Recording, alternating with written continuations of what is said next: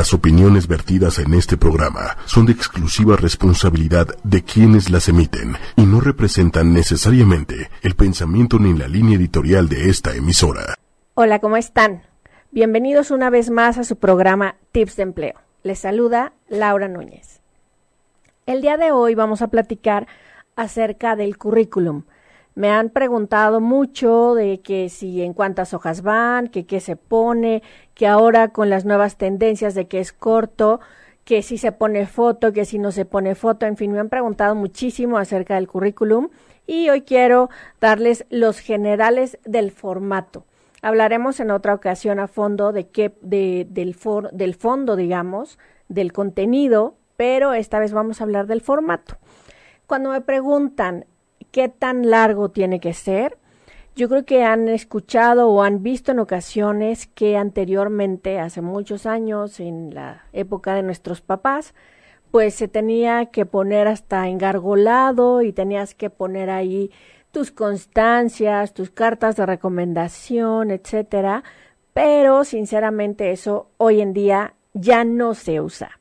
Entonces se preguntarán cómo se hace si ya no se hace como se hacía antes, o si ya no se engargola y que si sí llevo folder o no. Lo ideal y lo que se dice es que tiene que ser en una sola hoja. Pero en ocasiones también pasa que al ponérmelo en una sola hoja me ponen la mitad de su foto y la otra mitad de sus datos personales y pues así pues no van a poder vender como que mucha su trayectoria laboral, ¿no? Entonces necesito que me den un poco más de, de carnita, digamos, para su currículum. Entonces, vamos a partir. ¿De cuántas hojas? De una hoja máximo dos. Sin embargo, lo que sí tiene que venir en la primera hoja es lo más importante. ¿Qué es lo más importante? Lo recomendable, la verdad, es que no le pongan foto al currículum, pero si acaso les llegara a pedir la empresa que pongan su foto, lo que van a hacer es poner una foto tamaño infantil y en, en donde, o sea, tal cual tamaño infantil, eh, en dónde la van a poner en el lado superior derecho. ¿Por qué? Porque así lo podrá ver mucho más fácil la foto si es que los quieren principalmente para recordarlos, o sea, de que puedan ver los currículums y ganas y fulanito, sobre todo para eso en ocasiones se pide la, la foto. Sin embargo, lo correcto es que no te pidan la foto. Y les digo, solo va a ser una en tamaño infantil y lo más profesional posible. ¿Por qué en tamaño infantil? Porque si me llegan a poner unas fotos enormes en donde digo, híjole, creo que es más grande su ego que su trayectoria. Entonces realmente no podemos poner una foto tan grande donde parece que estás vendiendo tu cara, bueno, a menos que vayas para modelo o algo así, pero ahí te pedirán otro tipo de fotos, pero para un trabajo normal, pues no vas a vender tu cara, lo que vas a vender sí es importante la, la imagen, pero no tanto tu cara como tal, sino que pues tengas una buena presentación, ¿no? O sea, que seas aseado, en fin. Bueno, entonces, la foto va en la parte superior derecha, solo si te la piden. Si la empresa no te la piden, no va la foto, ¿ok? Y es una foto pequeña. También después de esto, ¿qué es lo que vamos a poner? Vamos a poner nuestros datos de contacto, pero únicamente tu correo electrónico y los teléfonos en donde te pueden encontrar, que es tu celular o el teléfono de tu casa. También es recomendable que pongas un teléfono fijo, aunque ya sé que generalmente hoy en día eh, pues la mayoría utiliza el celular, ¿no? Es como lo más común, utilizar el celular. Pero hay empresas en donde no les dan acceso a celular y tienen que hablar a teléfonos fijos. Lo que te voy a pedir ahí es que por favor, si vas, al si vas a dar tu teléfono fijo, les dejes una libretita ahí junto con una pluma, porque resulta que llaman y entonces de aquí a que tu abuelita va y encuentra una pluma y entonces espéreme tantito y regresa y bueno, es un rollo, ¿no?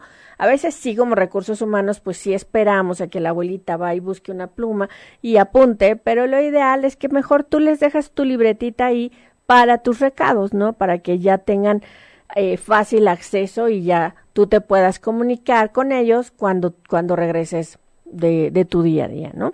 Entonces, pones únicamente necesito tus datos de contacto, que son tu correo electrónico y tus teléfonos de contacto.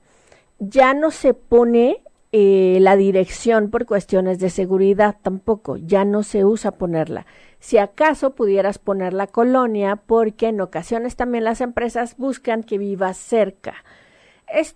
De que vivas cerca no es un tema de discriminación, porque a veces me dicen, ah, bueno, y entonces que si vivo en esa ya no me van a contratar. Claro que te van a contratar. Es sobre todo por temas de eh, bueno, de calidad de vida. Las, em, las, empresas están buscando que ya no vivas tan lejos. Justamente hoy me encontré una señora que me decía que está a punto de jubilarse y que va a hacer una fiesta y me decía que va del sur de la ciudad hasta Escapotzalco diario.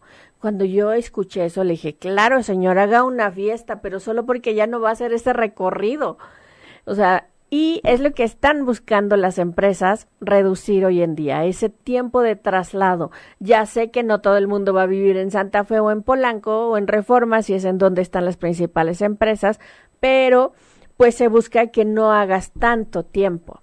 Se busca que, que a lo mejor hagas pues máximo entre hora y un tiempo promedio es una hora, hora y media, de que una empresa considera normal para tu, para tu trayecto, ¿no? O sea, si utilizas transporte o lo que utilices, es un tiempo normal el que están eh, considerando las empresas. Entonces, si acaso pon tu colonia únicamente para que sepan qué tan lejos o tan cerca vives de ahí, ¿no?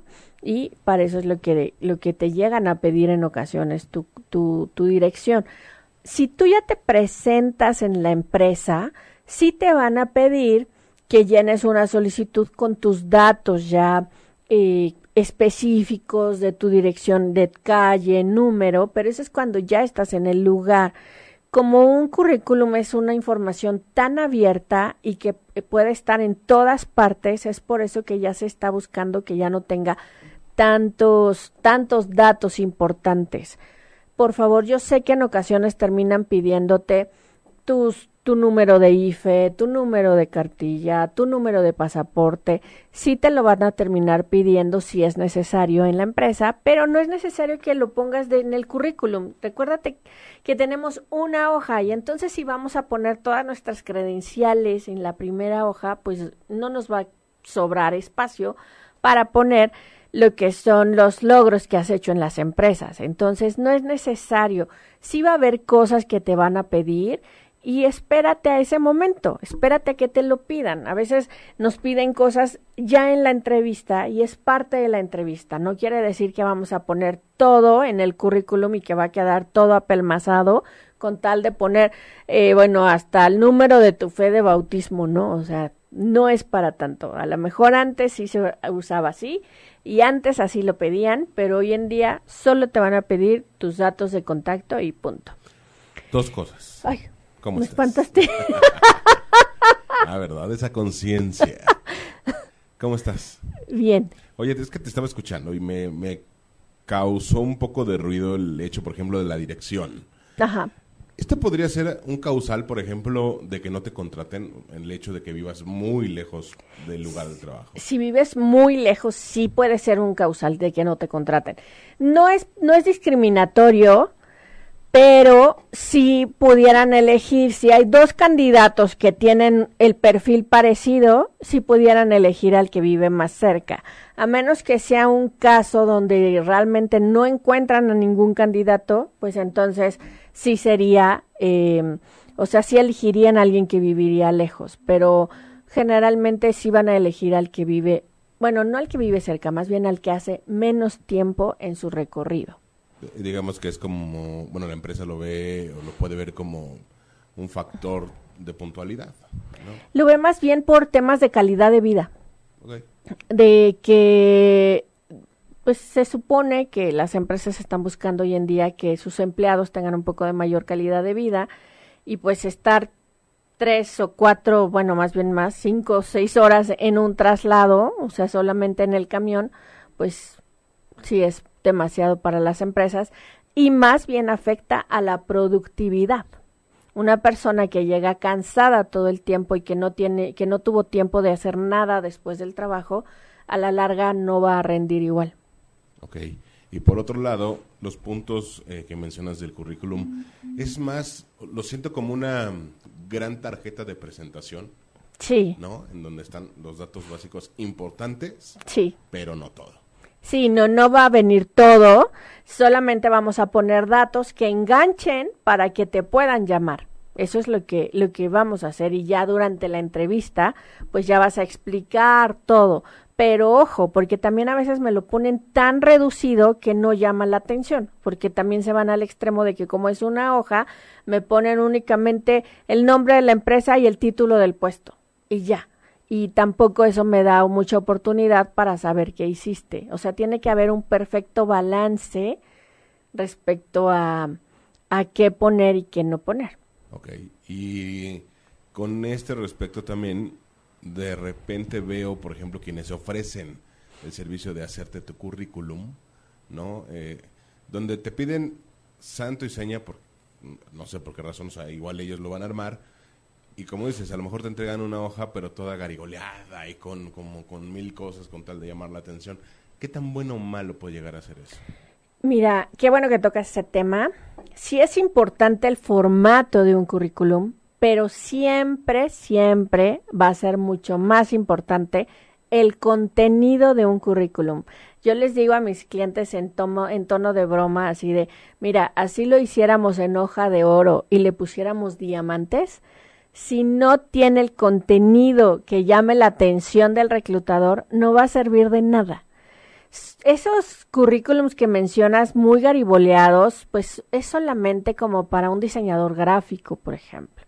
Pero si no eres diseñador gráfico y eres contador, bueno, ni se te ocurra poner un currículum todo gariboleado, ¿no? Sino que es muy importante, es más importante el, el, contenido del currículum que la forma. Si tú llevas un currículum en una hoja blanca, está perfecto. Lo único que van a cuidar, pues, es que no esté extremadamente manchado, pero a veces se entiende que, pues, si vienes en el transporte, pues, a lo mejor va a venir un poco arrugado. Está bien, ¿no? Pero que se note que es solo de ese trayecto, ¿no? Y que no ya pasó por el sobrino y ya lo manchó y es el mismo que me traes, etcétera. Sí, porque son puntos que de repente veo, ¿no? Por ejemplo, en internet cuando se anuncian estos cuates, eh, sobre todo jóvenes eh, que ofrecen este servicio y muchos como que se van por la con, con la finta, ¿no? De, ay, entrega tu currículum súper adornado. Sí, no, la verdad es que, bueno, eh, desconozco la experiencia de ellos, pero yo no lo recomendaría. Por ejemplo, cuando a mí me piden que les ayude justamente con la corrección del currículum, yo sí tengo que hablar con la persona y ver qué es lo que ha hecho, ayudarle a obtener logros. ¿Por qué? Porque eh, cuando solo nos guiamos con la información que ellos ya traen, lo que yo les digo es que eso tiende a estar viciado. ¿Qué quiere decir viciado? Que ya lo revisó todo el mundo. Ya, hasta su abuelita lo revisó, el director que conocen, ya lo revisó todo el mundo y todo el mundo les dice que está bien, pero no tiene impacto. Entonces significa que de acuerdo a ellos es la máxima información que ellos solos han podido obtener. O sea, cada que, cada que una persona trae su currículum, tenemos que tomar en cuenta que de acuerdo a ellos es lo máximo que ellos piensan que han hecho. Entonces, el adornar solamente esa información no sirve de nada. Es como querer hacer un pastel con, eh, con ingredientes echados a perder. O sea, no, no sirve de nada. Si no funcionó, pues ya tiremos eso y tenemos que comprar nuevos ingredientes y hacerlo de nuevo.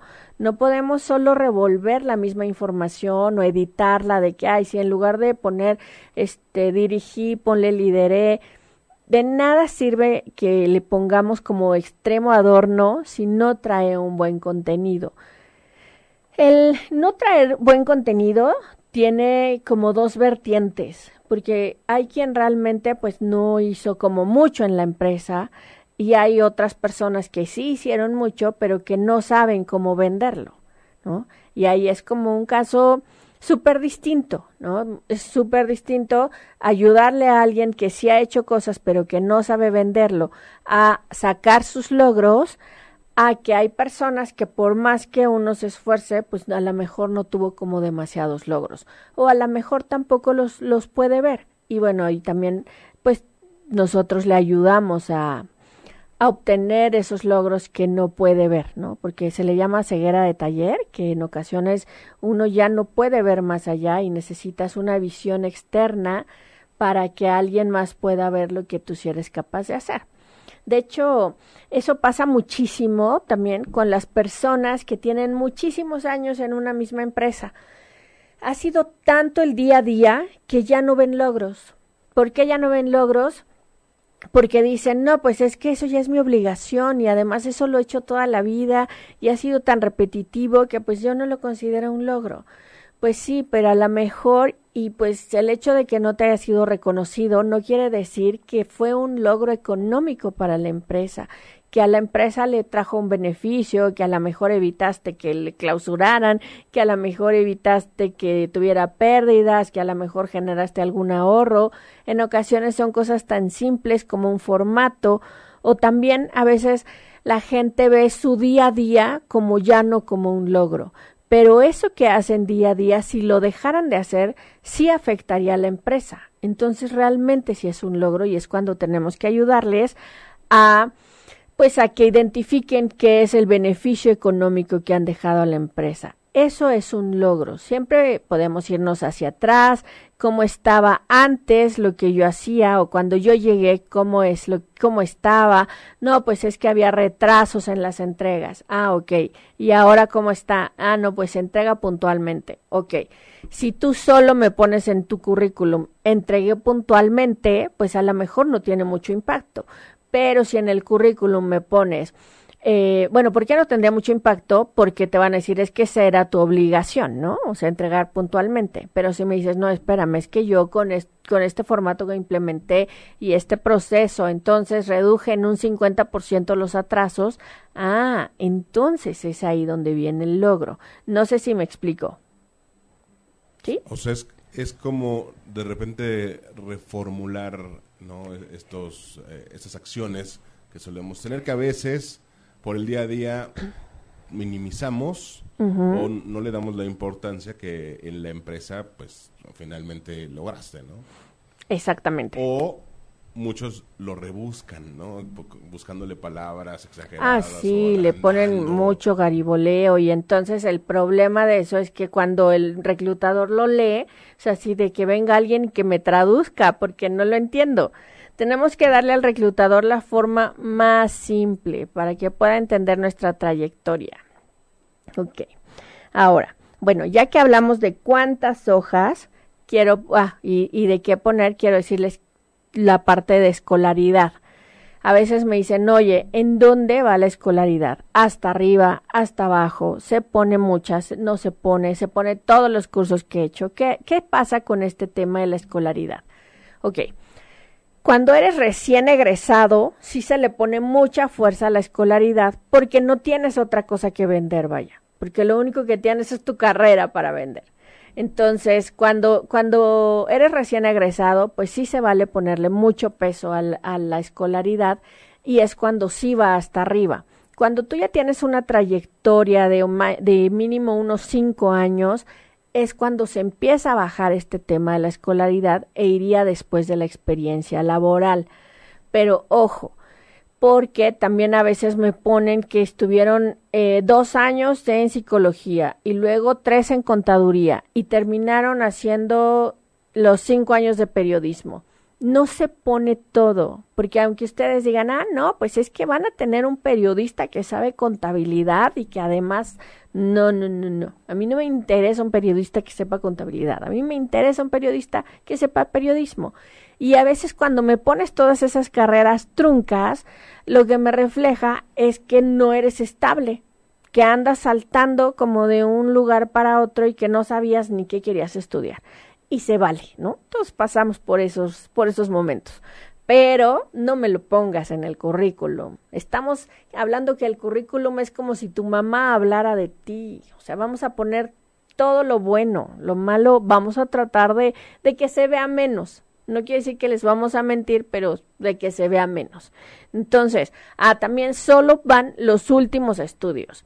Si tú llegaste hasta la prepa, solo me pones la prepa. Si tú terminaste la licenciatura, solo me pones la licenciatura. No necesito saber en dónde hiciste el kinder, ni la primaria, ni la secundaria. Ya no se pone eso tampoco, solo se pone tus últimos estudios. Digo, si ya hiciste una maestría, entonces sí me pones, es la única manera en la, donde te acepto que me pongas la licenciatura y la maestría. Pero si solo llegaste a la prepa, solo ponme la prepa, no todos los antecedentes. Si solo llegaste a la licenciatura, solo ponme la licenciatura y no donde estudiaste la prepa secundaria, primaria, etcétera. Eso realmente ya no es relevante y recuerda que tenemos que poner lo más conciso posible. De los cursos. De los cursos tenemos que ver que ya no sean obsoletos. Si tú estudiaste lo que quieras, hace más de 10 años, créeme, está obsoleto. Entonces, lo más recomendable es que no lo pongas.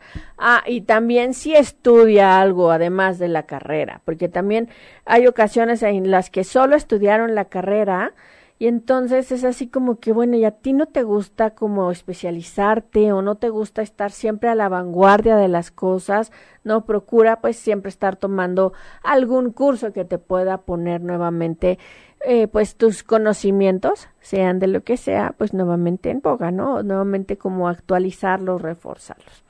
Ok. Que de repente ponen, me ha tocado ver muchos currículums que de repente es este curso especializado en MS2, ¿no? Este del año, bueno, todavía es 1900 y cacho. como para qué me sirve. Sí, no, los cursos que ya tienen muchos años, la verdad, no sirven.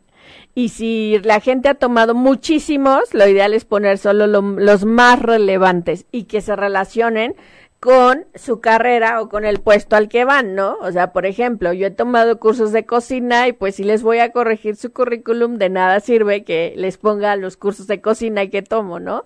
Entonces sí que se relacione con lo que, con lo que, con el puesto al que van, ¿no? con el puesto al que van principalmente, que, se, que sean relacionados, no absolutamente todos los cursos que han hecho, porque hay veces que sí son muchos y me ponen hasta el que el curso de casi casi de cuando se prepararon para la prepa, ¿no? O sea, esos ya no, ya, no van. ¿Para qué? Sí, no, no y algo bien importante en ese sentido, sobre todo cuando están en esta búsqueda de preparación, eh, cuando te mencionan que el curso, el taller o lo, lo que te vayas a meter, tiene o no valor curricular.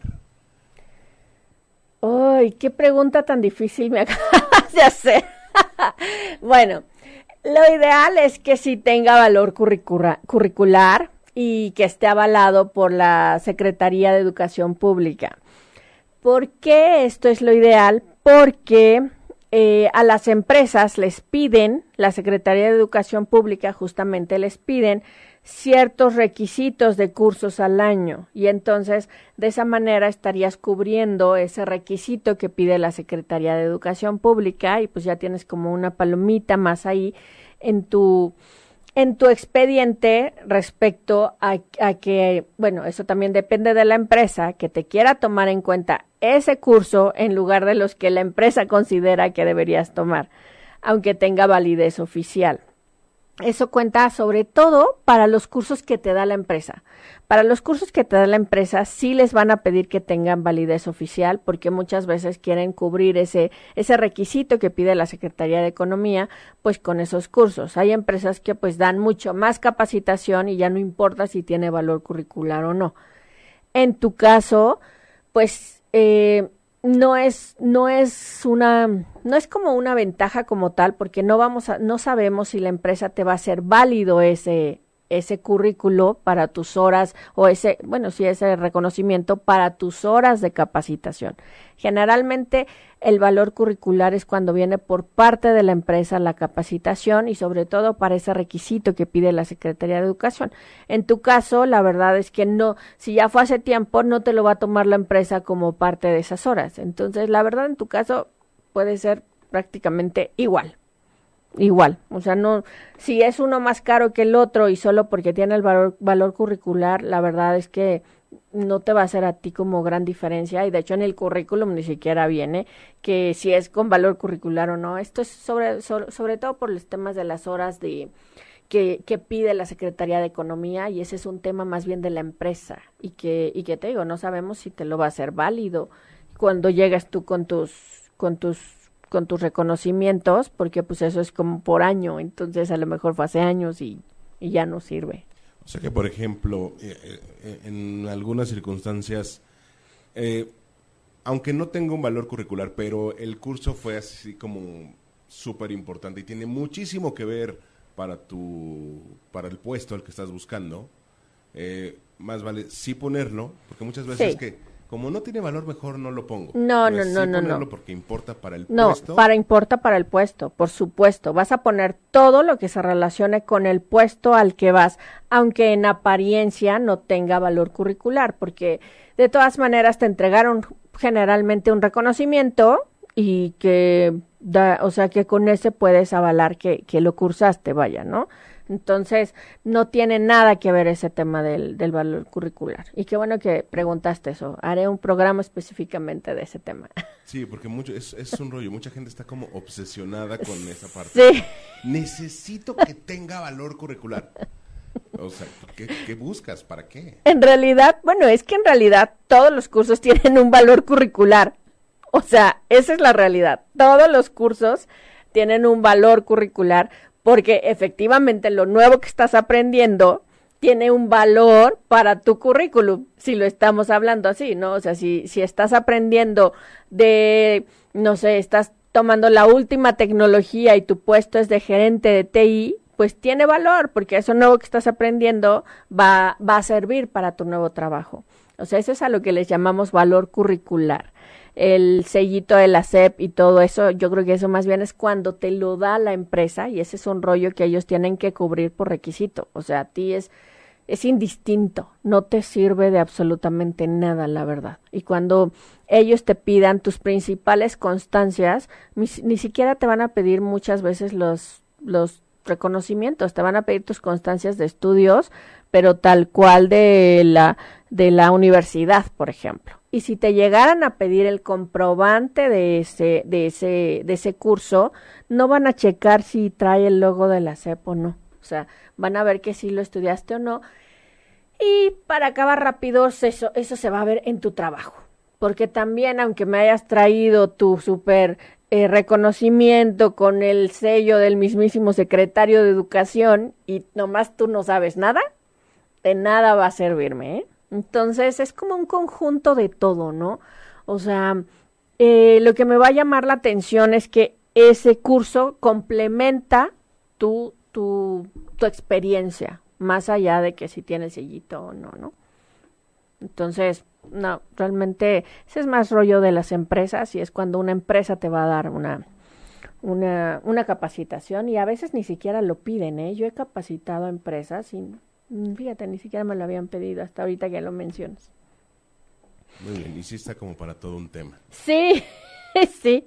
Ok, entonces, eh, bueno, ya vimos que la escolaridad se pone solo lo último y dependiendo si tienes poquita experiencia va al principio o más bien si eres recién egresado al principio y si ya tienes experiencia va al final. Después de eso ya se pone la experiencia laboral. Ajá. Ah, ojo, antes de que pasamos a la experiencia laboral, se pone escolaridad, no educación, porque la educación es la que te enseñan en tu casa. La escolaridad se refiere a la escuela, ¿ok? Entonces se pone escolaridad, no educación.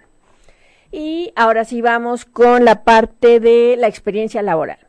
¿Qué vamos a poner en la experiencia laboral? En la experiencia laboral vamos a irnos de tu trabajo más reciente hacia atrás. No es biografía, no es así de en mis inicios yo recuerdo, no, es te estoy llamando por lo último que has hecho. Entonces, háblame de eso. Vamos a ponerle el mayor peso al, al trabajo más reciente que tienes. ¿A qué me refiero con mayor peso? Que, por ejemplo, vamos a poner mayor descripción de, de, tus funciones del trabajo más reciente, no del que hiciste hace 20 años. cuántos trabajos se ponen, lo ideal es que se ponen los últimos tres trabajos. Pero ojo, porque a veces se ponen los últimos tres trabajos deseando que hayas durado un número considerable de años en cada trabajo. Y resulta que si los tres últimos trabajos fueron de tres meses, pues entonces no va a alcanzar ni un año de experiencia, ¿me entiendes?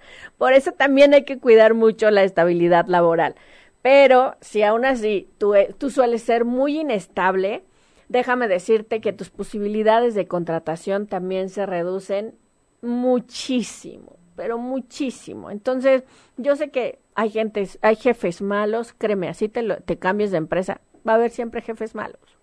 Eh, que va a haber, digo, también hay buenos, ¿eh? Pero pues es como su queja, ¿no? De que, ay, es que me tocó un jefe muy malo. Ay, pues aguántate.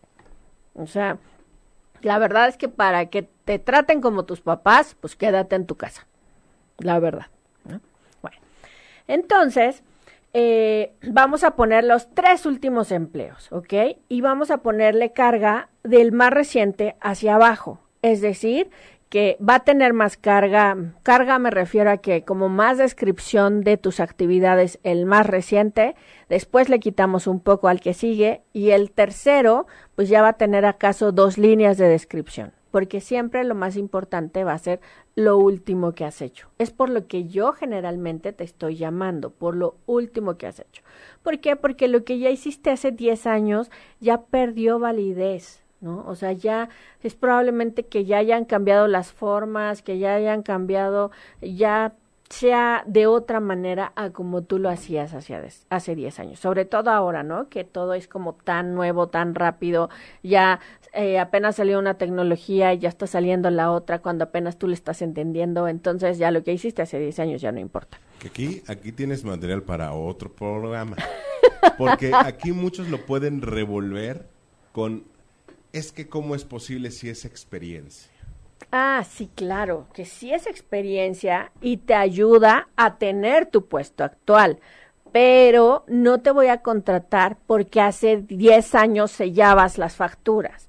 Te voy a contratar porque ahora eres el gerente de finanzas.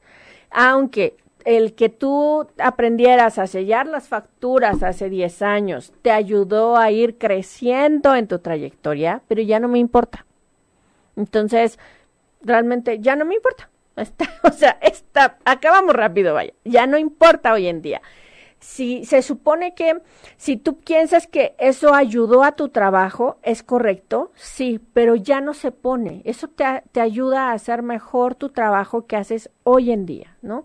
Que tú fuiste tan perfectamente, tan, no sé, tan estructurado y que no se te salía una rayita en el sello de la factura, ok, seguramente eso te ayuda hoy en día para que no se te vaya una, un centésimo, ¿no? Un, un centavo en las finanzas de la empresa, ok, pero ya no es necesario que me digas eso, ¿no? Qué bueno que tocas ese tema y efectivamente de ahí vamos a hacer otro programa, porque eh, generalmente me suelen decir así de que, o sea, piensan que cuando van a una entrevista es así como es el momento de decir mis inicios, que yo inicié barriendo la empresa y ahora no sé qué, y, y contar la historia rosa de la vida. Es genial para que se las cuentes a tus nietos, pero no para una entrevista. No es el enfoque que estamos buscando los entrevistadores o los reclutadores como tal cuando te, te estamos entrevistando. Sí puede ser padrísimo que empezaste de barriendo la empresa y que ahora eres el director, sí, pero créeme que es como para otro contexto, no para la entrevista laboral. Tal vez cuando al director general le hagan una entrevista en una revista, pues va a poder contar toda su historia, pero para una entrevista no, o a lo mejor lo puede mencionar brevemente, pero no, no, no concentrarse en el inicio como tal, ¿no? Sí puede mencionar, bueno, la verdad es que yo inicié barriendo la empresa y ahora sí soy el director, ah, bueno, pues así de simple, y ahora ya explicas lo que haces como director, punto. ¿Ok? Bueno, entonces ya una vez que pusimos la trayectoria laboral, después quedamos que iba la escolaridad y los cursos. Y después de eso ya van, por ejemplo, ya puede ir el software que manejas, que también procura que sea que sea reciente, ¿no? Porque hay software que ya no se maneja. Y también eh, lo ideal sí es poner, bueno, dependiendo para el puesto que vayas, ¿no? Pero en ocasiones sí se pide como ciertas especialidades. Si manejas Microsoft Office, a veces pensamos que es muy obvio que todo el mundo maneja Office, pero a veces no es obvio. Entonces hay que poner todo lo que tú manejas que sea reciente, ¿no? Pero que sí todo lo que tú manejes, ¿no? Si manejas Excel avanzado, lo pones, después de eso van los idiomas. Si solo hablas español, no es necesario que pongas el rubro de idiomas. Solamente que hables algún otro idioma, pero entonces no le quitemos espacio al currículum poniendo una línea de idiomas si solo hablas español. Ahí vamos a hacer el movimiento justo de, de, los espacios. De aquí nos eh, tenemos una línea más para poner un logro en experiencia y no ponemos nada en idiomas. Mejor lo omitimos. Chance y ni se dan cuenta que no sabemos nada más, ¿no? Entonces, si manejas más de un idioma, sí puedes poner, eh, por ejemplo, no sé, inglés, alemán. Y a lo mejor el inglés lo hablas avanzado, pues le pones avanzado y el alemán intermedio. Em, se sabe que la verdad es que en estos temas de los idiomas, la verdad es que casi siempre el candidato le va a aumentar, ¿no? Que si lo parla más o menos y que puede tener una conversación con un gringo, ya pone que casi casi es lengua nativa, ¿no? Entonces, se sabe. Entonces ni te preocupes, ya el reclutador va a saber que si dice ahí bilingüe, es que lo manejas un 80%, ¿no? Y está bien. Pero generalmente se pone o una de dos, o en porcentaje o avanzado, intermedio y básico. Así, para no irnos como a como a muchos detalles, ¿no? En ocasiones también te piden el TOEFL, eh, ponle el puntaje, le puedes poner el puntaje sobre cuántos, ¿no? O sea, porque a veces me ponen 560 y yo así digo, ay, ¿cuántos eran del TOEFL? Déjame acuerdo, si eran 580, 700 o cuánto, ¿no? Entonces de ahí también puedes sacar un porcentaje, ¿no? Pero pones el idioma. En el currículum ya no se pone en el tema de hobbies, ya no van. Eso te lo van a preguntar. Vamos a tener también otro programa donde hablaremos exclusivamente de hobbies, pero en el currículum ya no se ponen. Y tampoco, por amor de Dios, pongas las referencias. No van en el currículum. Si te van a contratar, ellos te lo van a pedir, te van a mandar a hacer un estudio socioeconómico o te los van a pedir posteriormente en algún momento, pero no las pongas en este momento, o sea, no en el currículum, porque además también no es como muy correcto que anden volando los teléfonos de todo el mundo por todas partes, ¿no? Entonces, no sé, si a lo mejor alguien se ofrece muy amablemente, oye, no te preocupes, yo puedo ser tu referencia, pero de ahí a que me encante que, mi, que mis datos personales anden volando por todos lados, pues tampoco. Y además de que te arriesgas a que les llamen antes, ¿no? Entonces, no, también vamos a hablar de las referencias, de quiénes vamos a poner y quiénes no, pero eh, no los pongas en el currículum. No van en el currículum las referencias. Estás perdiendo espacio y que si pasas a las siguientes entrevistas te lo van a pedir y es mejor que sea de una manera más directa, de uno a uno. Ya sabes que se los estás entregando a esa empresa y no que andan volando por ahí los datos de tus referencias. ¿no? Entonces, procura evitar ahí un poquito ese, ese tema de ser tan, pues bueno, lo que están buscando las empresas es pues también ser tan abierto en toda la información, ¿no? Por este, por, por ciertas cosas que, que en ocasiones llegan a pasar de, de que, de que los datos, no todo el mundo quiere que los datos estén, sus datos estén por ahí rodando, ¿no? Por eso ya también existe la, la ley de, ya se me olvidó cómo se llama, de, de esto de, de, protección de datos. Exactamente. Ok, entonces, poder, vamos a hacer como un recuento por si te quedan dudas. ¿Ok? ¿En cuánto va un currículum? Una hoja deseable, máximo dos, y máximo dos si ya eres director y ya pasaste muchos años de experiencia, ¿eh? Si no es así, con una es suficiente. ¿En dónde se, qué, qué datos personales se ponen? Únicamente tus datos, tus teléfonos de contacto, fijo y celular, y tu correo electrónico, y si acaso la colonia. Ah, creo que no lo tocamos, pero no es necesario poner si eres soltero, viudo, divorciado, unión libre, nada de eso ya no va. Y la edad tampoco ya no va. Todo esto ya entra en una ley de discriminación que también hablaremos, pero solo tus datos de contacto. Después de tus datos de contacto viene la experiencia laboral, si tienes experiencia, o la escolaridad. Y en la escolaridad solo va el más reciente, o sea, lo último que hiciste, la licenciatura, la prepa, la maestría, lo último que hayas hecho, solo es lo que va. Si sí hiciste licenciatura y maestría, solo en ese caso sí van las dos. Pero antes de la licenciatura no va. Después de eso vamos a poner la experiencia en donde vamos a poner el nombre de la empresa a las fechas en donde estuviste. Con que pongas los años es suficiente. Eh, no sé, del 2011 al 2017. Ok, pones las fechas. El puesto en el que estuviste Ojo, también que sea descriptivo, porque también a veces las empresas ponen nombres raros, ¿no? Por ejemplo, en el gobierno, el subdirector adjunto de la división A, eh, eh, no sé, ¿no? Y entonces no se sabe qué es lo que hiciste. Puedes poner, ok, la verdad es que era jefe de compras, ok, jefe de compras, punto. Ajá. Y vamos a poner la descripción de nuestras actividades, siempre tratando de ver cuál fue el beneficio de que dejó tu trabajo a la empresa, ¿no? Por ejemplo, si eras jefe de compras, no sé, puedes poner en tus funciones negociación con proveedores logrando ahorros hasta en un 50%. Ah, ok, ya sé cuál fue tu actividad más el beneficio que dejaste a la empresa. Se ponen los tres últimos empleos, bueno, sí, los más recientes, y se va poniendo mayor importancia del más reciente hacia atrás. Después de eso podemos poner lo que son idiomas, software y no vamos a poner información personal ni de las referencias ni de nuestros hobbies. ¿Hasta aquí vamos bien? Ya todo claro, todo claro. Ya quedó claro. Muy bien. Ok. Vamos a poner a checar por último los logros. ¿Qué es lo que vamos a poner como logros?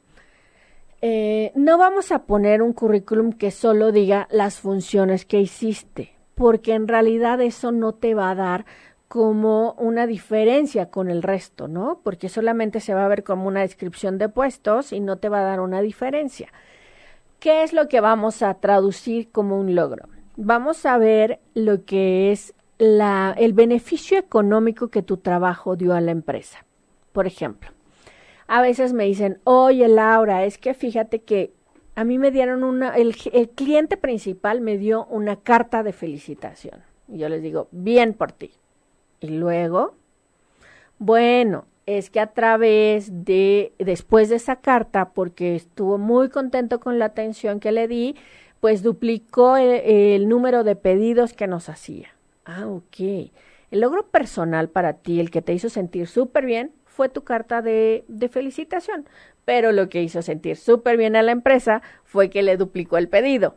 Y lo que vamos a poner es lo que es relevante para la empresa, no para nosotros. ¿Sí me explico? Ok.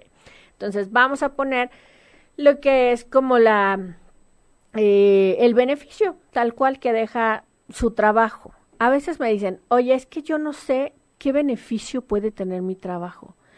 Yo les digo, créeme que hasta el trabajo que pudieras considerar más insignificante repercute en la empresa. Eh, supongamos que, no, no es mi intención denigrar ni mucho menos, pero supongamos que eh, si la de la limpieza no asistiera por un mes a tu oficina, empezarían a tener problemas de productividad. Entonces, hasta esa persona que se lleva todos los días tu bote de basura apoya a la productividad de la empresa. Sin embargo, si tú le preguntas a la señora que nos hace favor de, de recoger ese bote, ella pensaría que su trabajo no tiene importancia muy probablemente, ¿no? Pero, sin embargo, todos los trabajos tienen una importancia dentro de la empresa, dentro de la organización, por eso existen, ¿no? O sea, el velador, si no existiera el velador, pues a lo mejor todo el mundo entraría y pues podría haber problemas, ¿no? todo, todo, todos los trabajos tienen, tienen un logro económico hacia la empresa, aunque en ocasiones, como les decía hace rato, por la misma dinámica, pues no sea muy difícil de ver, porque ya lo vemos como un día a día y como una obligación. Ojo, sí puede ser tu obligación, pero no quiere decir que eso no beneficie a la empresa. Solo, solo piensa, generalmente cuando entramos a un empleo nuevo hay una, una especie de caos. Y tú puedes decir, bueno, es que la verdad cuando entré había como que duplicidad de facturas, se duplicaban las facturas. Ah, ok, y ahora lo que haces, o, o, las funciones, simplemente había dos personas que hacían lo mismo y a la vez nadie se hacía responsable y tú lo, tú lo identificaste. Bueno, entonces el identificar eso es tu logro hacia la empresa. ¿Por qué? Porque se redujo la duplicidad de funciones y se pudo establecer las responsabilidades. Eso es un logro para la empresa. Siempre tenemos que ver nuestro trabajo en qué llega a beneficiar a la empresa como tal. ¿Ok? Bueno, ahora, eh, ah, ¿saben que no hemos hablado? Ay, ya me iba a caer. De si llevo folder o si llevo carpeta o si engargolo mi una, mi una hoja o qué hago.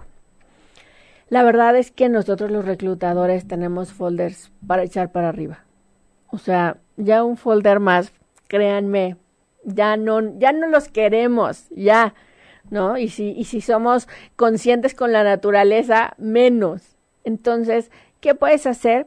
Puedes llevar tu folder, sí, para que no se te arrugue, pero con que tú entregues tu hoja en blanco limpia, y te digo que procura que no esté arrugada, digo, si de plano y venías en el transporte y se arrugó un poco, bueno, está bien, pero que se vea que fue solo de eso, pero no es necesario que lleves como un gran folder y que le inviertas demasiado. Se entiende que, que, estás en una etapa de desempleo y que pues tampoco te vamos a poner a que gastes de más, ¿no? Entonces, con que lleves un folder para ti, y lo entregues es suficiente. Con que entregues tu hojita en blanco y bueno, no en blanco, sino más bien color blanco con las letras, pero con eso es suficiente.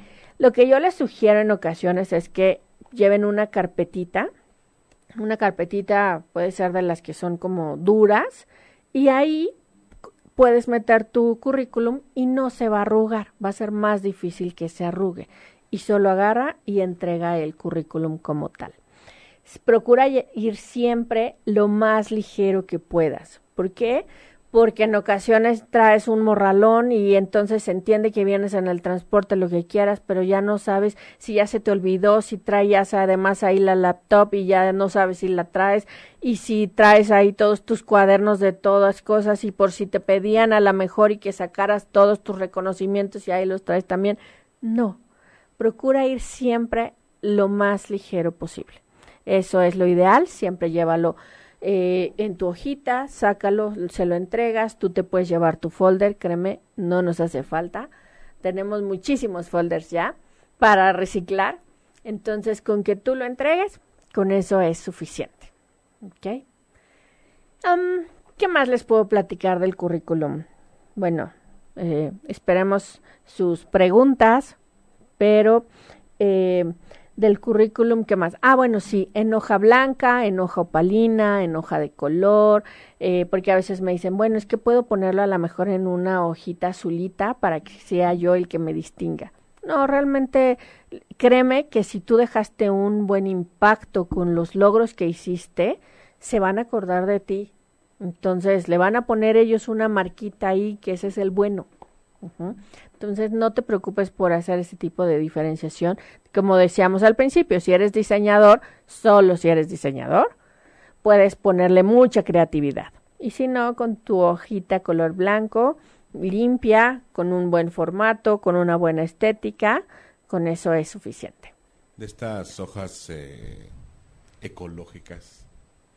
Bueno, fíjate que ahí sí no lo recomiendo ahí sí no lo recomiendo porque aunque se entiende que estás desempleado y que y que hay que cuidar tus recursos porque estás desempleado, pero también ahí no refleja muy buena presentación, ¿no? Ahí también habla de que pues también no le quisiste invertir, ¿no?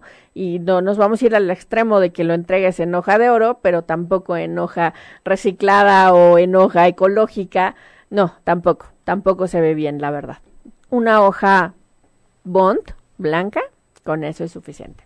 Y después habrá un programa acerca de eh, justamente la entrega del currículum. Sí, por supuesto. O sea, creo que creo que vimos que, que tenemos como muchos temas que se pueden ir desglosando y sí, la entrega del currículum también es como, como un tema importante.